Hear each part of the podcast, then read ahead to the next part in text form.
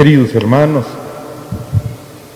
esa frase última con la que termina la segunda lectura se cumple en el inicio del tiempo de Cuaresma, al decir, este es un tiempo propicio, este es un tiempo de salvación.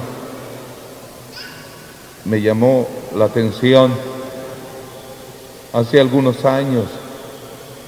Escuchar a los jóvenes de la pastoral juvenil de Nicaragua utilizar el término kairos con tanta facilidad y comprensión, porque uno pensaba que estos términos griegos en la juventud no significaban nada, pero por, lo, por el contrario, los muchachos entendían muy bien que era un kairos.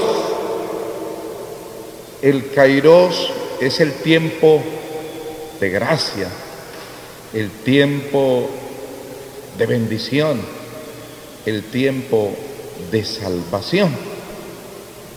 Y eso podemos decir que es la cuaresma, un tiempo propicio para el encuentro profundo con nuestro Señor Jesucristo, que es nuestro propósito pastoral en la diócesis de León durante todo este año.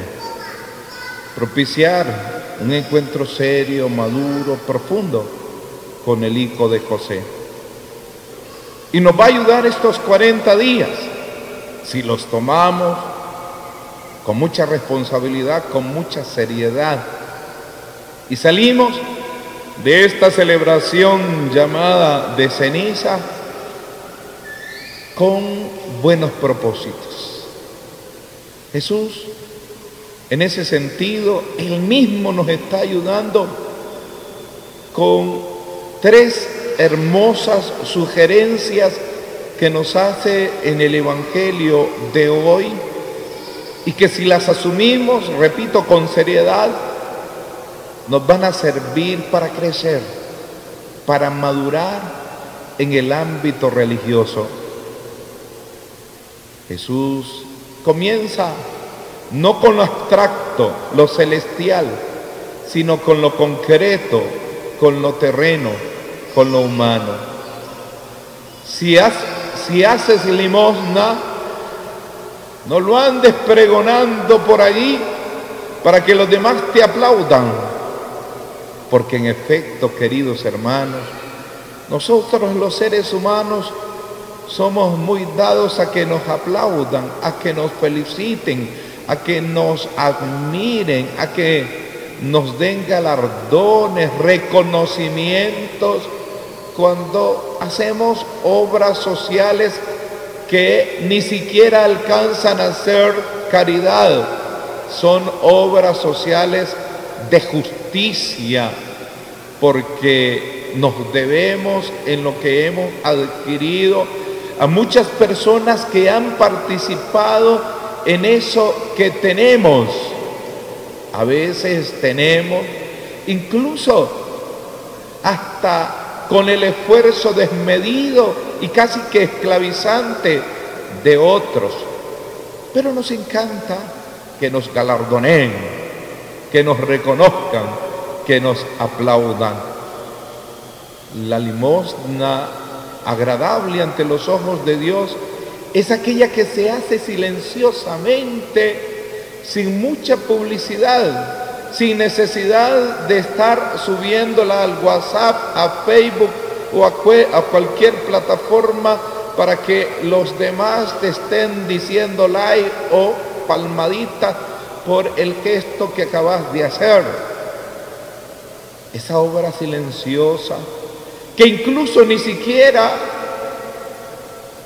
debe ser material, hay también obras de misericordia espirituales. Rezar por los difuntos, por ejemplo, es una gran cosa, es una obra de caridad que le agrada a Dios. el rezar por los demás es una obra de caridad. Luego, si es verdad, hay obras de misericordia materiales, visitar a los enfermos, dar de comer al hambriento, vestir al desnudo, visitar a los presos, etcétera, que son visibles. Pero hay otra cantidad de actos invisibles que, se que son gratos ante los ojos de Dios y que nosotros podemos aprovechar al máximo en este tiempo de cuaresma sin publicarlo, calladitamente, silenciosamente, ¿verdad?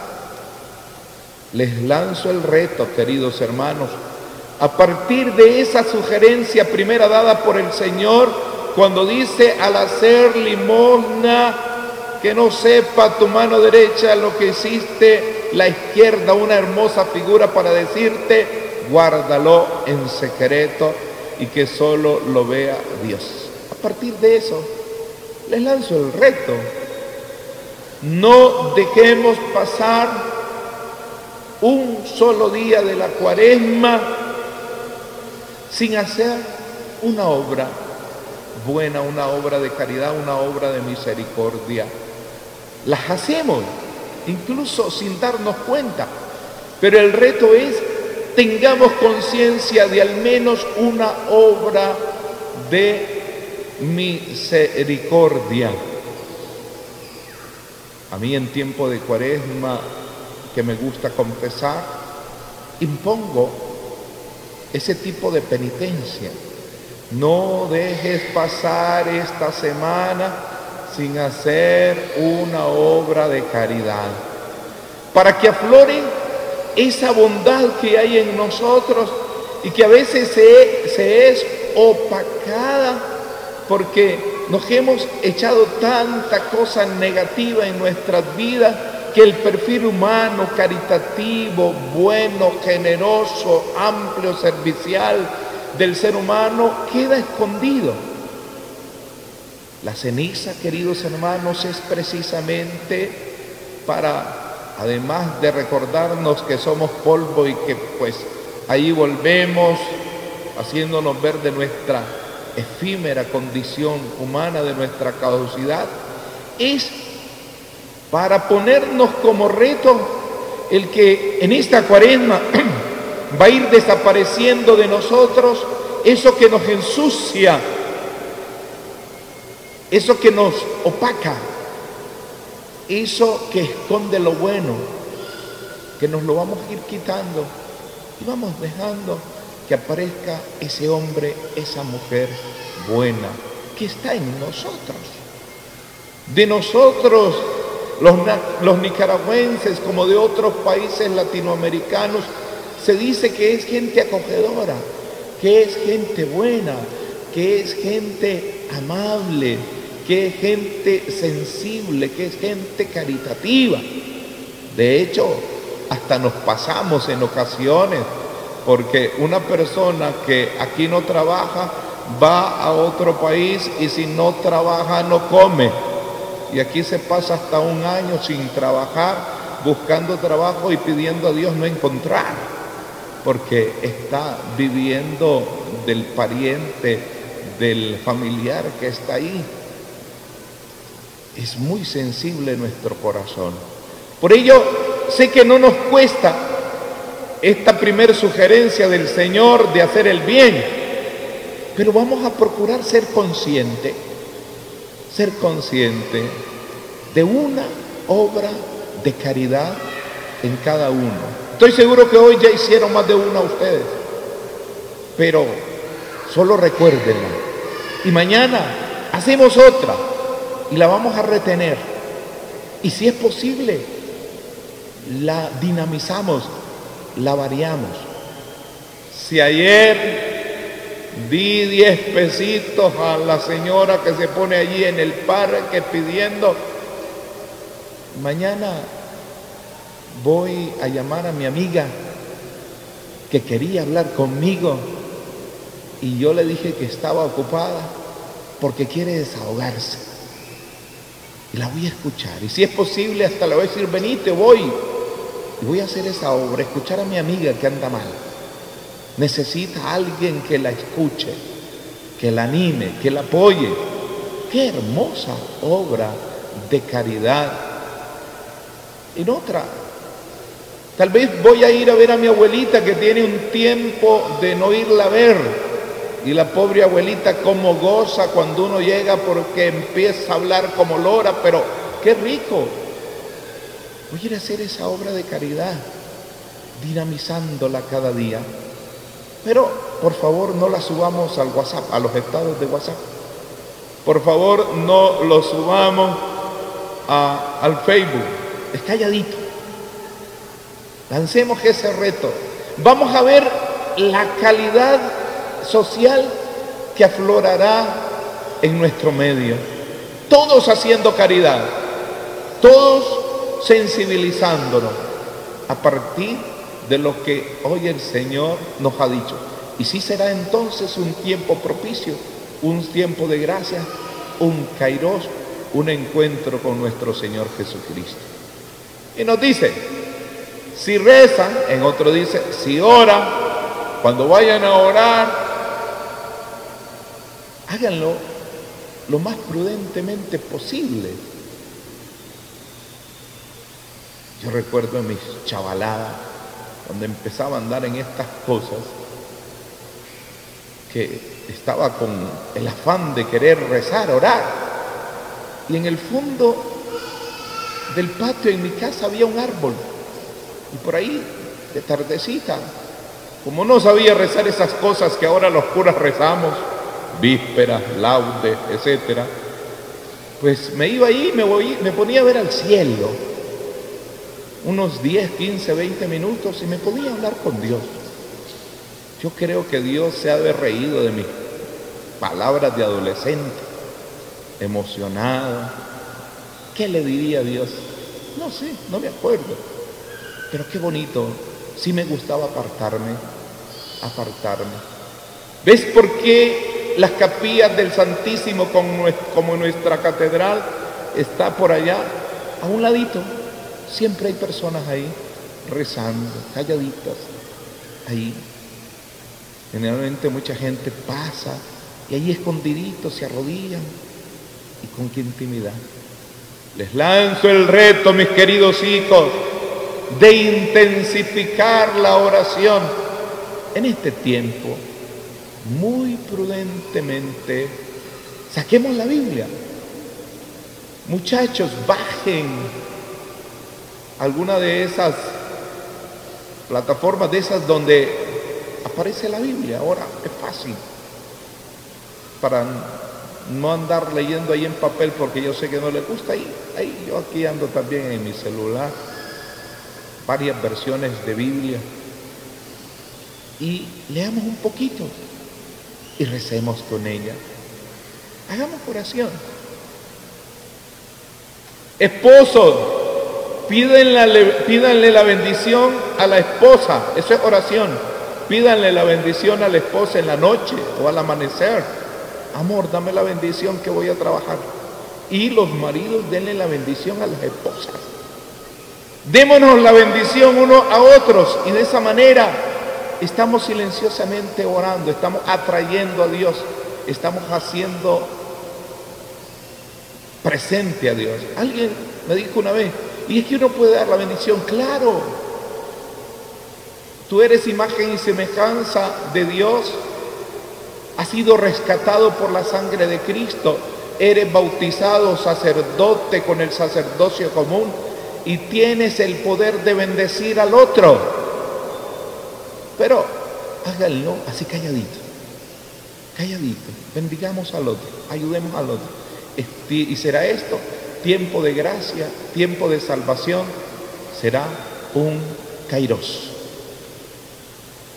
Y tercero, queridos hermanos, el Señor nos manda también en este tiempo hermoso a ayunar, a ayunar los que estamos un poquito pasaditos por el diciembre, matamos dos pájaros de un tiro.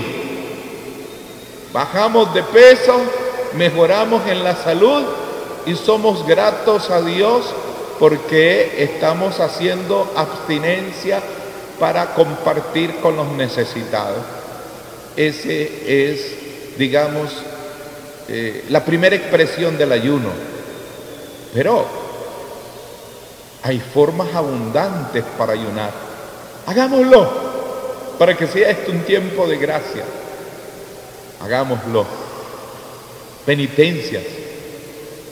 Ya se imaginen ustedes que le dijeran, Diosito, este día voy a hacer una penitencia que me cuesta. Voy a apagar mi celular y lo voy a dejar apagado todo el día. Imaginen ustedes uno con la tentación de ir a ver el celular. Es una penitencia fuerte, sobre todo para los chavalos. Una penitencia fuerte. Pero bueno, si no puedo todo el día, por lo menos unas dos horas. Señor, te voy a ofrecer de ayuno este día, este viernes, dos horitas, tres horitas sin mi celular. Señor, quiero ofrecerte los viernes, pues abstención de murmuración contra el otro. Como ayuno te voy a ofrecer que voy a controlar mi temperamento, que a veces me domina, no logro detenerlo. Te voy a ofrecer como ayuno, como penitencia, el que voy a trabajarme a mí mismo. Y como todo esto desemboca en las buenas relaciones, pues es tiempo propicio de, diálogo, de acercamiento, de control de fanatismo, de prudencia en el emitir opiniones, de pensar más que hablar. Todas esas son acciones de penitencia que van a forjar una auténtica expresión de fe y de acercamiento a nuestro Señor Jesucristo. Y será entonces un tiempo propicio, un tiempo de salvación. Queridos hermanos, esta realidad pandémica que hemos vivido y continuamos de alguna manera, nos ha hecho ver la realidad desde otra óptica. Ya no tenemos aquella misma seguridad de que somos duraderos porque hemos visto rostros que ya no están. Hemos visto familiares que dejaron de estar. Hemos visto hermanos que dejaron su vida terrena. Entonces nos hemos percatado de cuán débiles somos. Y por eso mismo cada día y cada momento lo vamos a aprovechar al máximo desde el punto de vista de la fe. Y esta, que es una oportunidad más, así lo decía el profeta Joel en la primera lectura. Aún es tiempo, volvamos, aún es tiempo, demos la vuelta, aún es tiempo, convirtámonos. Ahora pues que todavía es tiempo, que nosotros hemos llegado al primer día de la cuaresma, de verdad aprovechémosla al máximo siguiendo estas tres sugerencias de nuestro Señor Jesucristo, de tal manera que mañana sí nos acordemos de que estamos en un tiempo propicio, porque lamentablemente Todavía quedan algunos cristianos católicos que se acuerdan de Dios el miércoles de ceniza, pero ya para el domingo se olvidaron de Dios. Y qué bonito sería que así como hoy se enrutaron al templo aquí o en aquel, también el domingo, en el primer domingo de cuaresma, nos enrutemos al templo a fortalecer las tres propuestas que hoy el Señor en su Evangelio nos ha lanzado. Esa es otra realidad del Cristo con quien nos estamos encontrando. Es un Cristo que nos, que nos lanza retos. Y cuando te dice, si haces caridad, hazlo así, si haces rezo, hazlo así, si haces ayuno, hazlo así, te lo dice a ti y me lo dice a mí. Es un reto que nos está lanzando. Y ojalá al siguiente domingo, el segundo domingo de cuaresma, volvamos a tener conciencia de que estamos en cuaresma y debemos ir al templo a afianzar esa experiencia con nuestro Señor, hasta que afloren esos signos que Dios quiere ver en nuestras vidas y vivir una experiencia hermosa de paso, de Pascua, de la muerte a la vida. Al recibir hoy pues esa ceniza que ya les vamos a imponer, por favor, sepan que se van con ese reto. Limpiar la inmundicia que a veces cargamos y hacer aparecer ese rostro hermoso de Cristo. Por ello el sacerdote te dirá, conviértete y cree en el Evangelio. O alguno le dirá, polvo eres, recuerda que polvo eres y en polvo te convertirás. Vayamos pues con esa ceniza a vivir plenamente este tiempo propicio, este tiempo de salvación, este Kairos. Amén.